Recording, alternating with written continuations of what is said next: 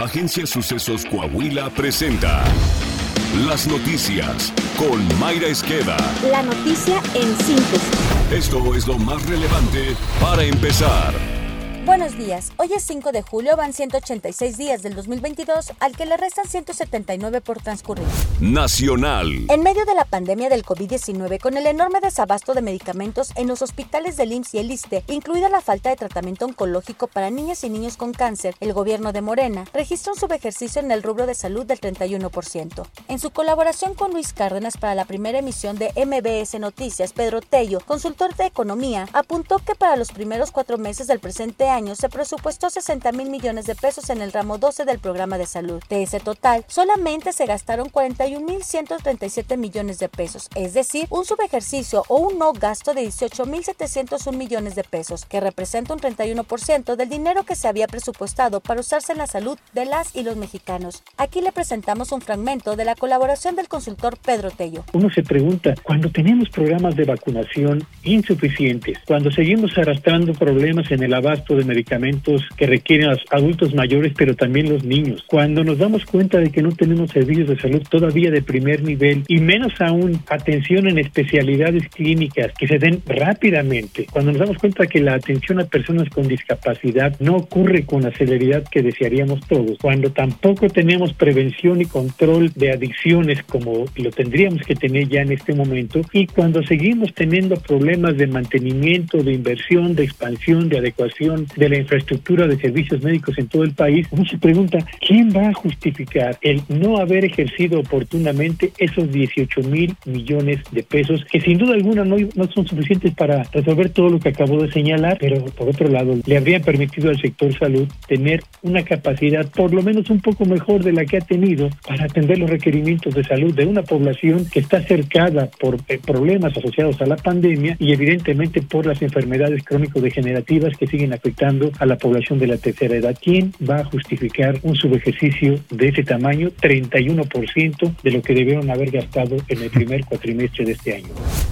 A unos días de que se cumplió un año de las declaraciones del subsecretario de Salud Hugo López Gatel, quien señaló a los padres de las niñas y niños con cáncer de participar en una estrategia golpista contra el gobierno de la 4T por exigir tratamientos oncológicos. Esta idea de los niños con cáncer que no tienen medicamentos, cada vez lo vemos más posicionado como parte de una campaña más allá del país, de los grupos de derecha internacionales que están buscando crear esta ola de simpatía en la ciudadanía mexicana, ya con una visión casi golpista en entrevista para la periodista Francisca Vega, Javier Tello, médico cirujano y autor del libro La tragedia del desabasto, lamentó que a un año de distancia de esos dichos sigue persistiendo la falta de tratamiento para niñas y niños con cáncer. Seguimos viendo que los tratamientos son incompletos y lo único que seguimos obteniendo son, bueno, las mismas respuestas. Seguimos obteniendo hasta la semana de la pasada, hasta la semana pasada, perdón, narrativas en gerundio del presidente de la República diciendo que ya estamos trabajando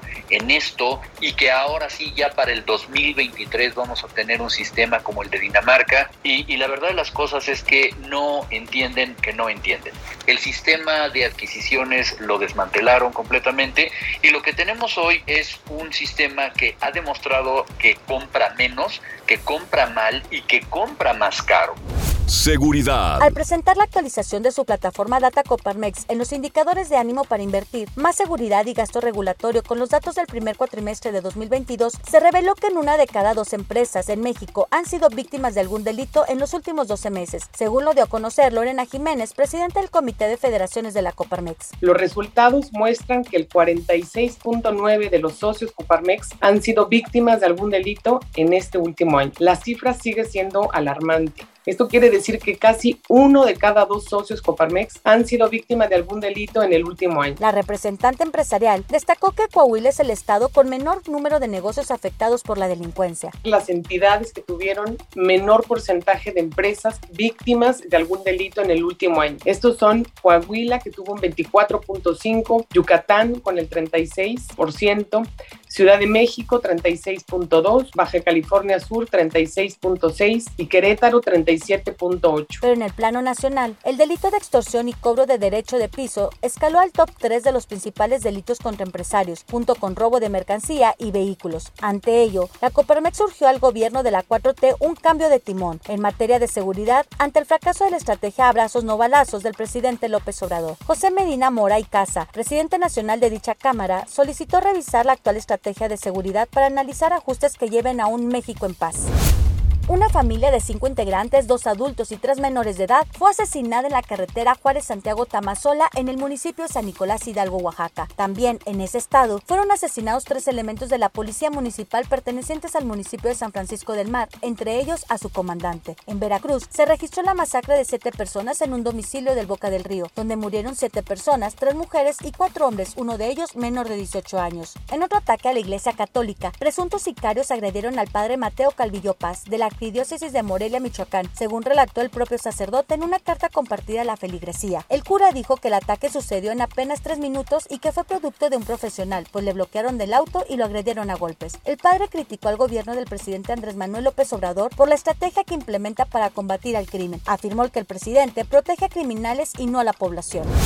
Nuevamente ocurrió un accidente en el metro de la Ciudad de México. Esta vez, un cortocircuito en la subestación de distribución generó un incendio que causó pánico entre los usuarios. Unos 1.300 capitalinos fueron evacuados del metro y muchos de ellos tuvieron que caminar por las vías hasta llegar a una zona segura. El viernes pasado, el servicio en la línea 9 fue suspendido también debido a un cortocircuito en la estación Velódromo. El año pasado, 26 personas murieron en el colapso de la línea 12 del metro. La senadora Kenia López Rabadán señaló que la falta de mantenimiento y desvío de recursos públicos son causantes de los incidentes en el sistema de transporte colectivo Metro de la Ciudad de México. El dinero de los capitalinos debe usarse para arreglar el metro, no para tirarlo en vulgar propaganda de Morena distribuida en todo el país, aseveró la legisladora. Coahuila. El gobernador Miguel Ángel Riquelme Solís encabezó el arranque del programa municipal de apoyo a productores de melón y sandía, con el que se beneficia a 273 productores con una inversión de 1.365.000 pesos. En su mensaje, el mandatario resaltó que se ha hecho énfasis en el trabajo en equipo para también mejorar la calidad de los productos, donde la organización permite colocar los precios de frente para beneficiar a los agricultores locales.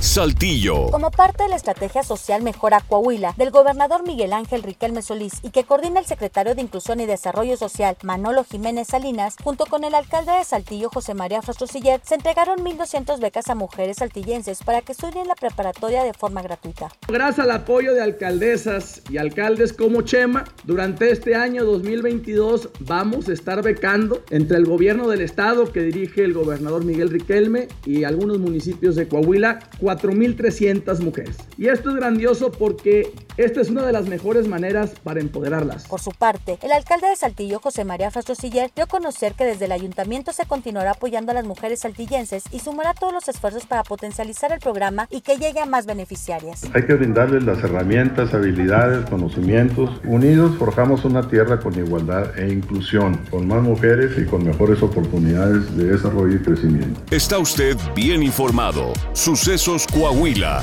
Síguenos en Spotify, Amazon Music, Apple Podcast, Google Podcast, YouTube, Facebook, Twitter e Instagram.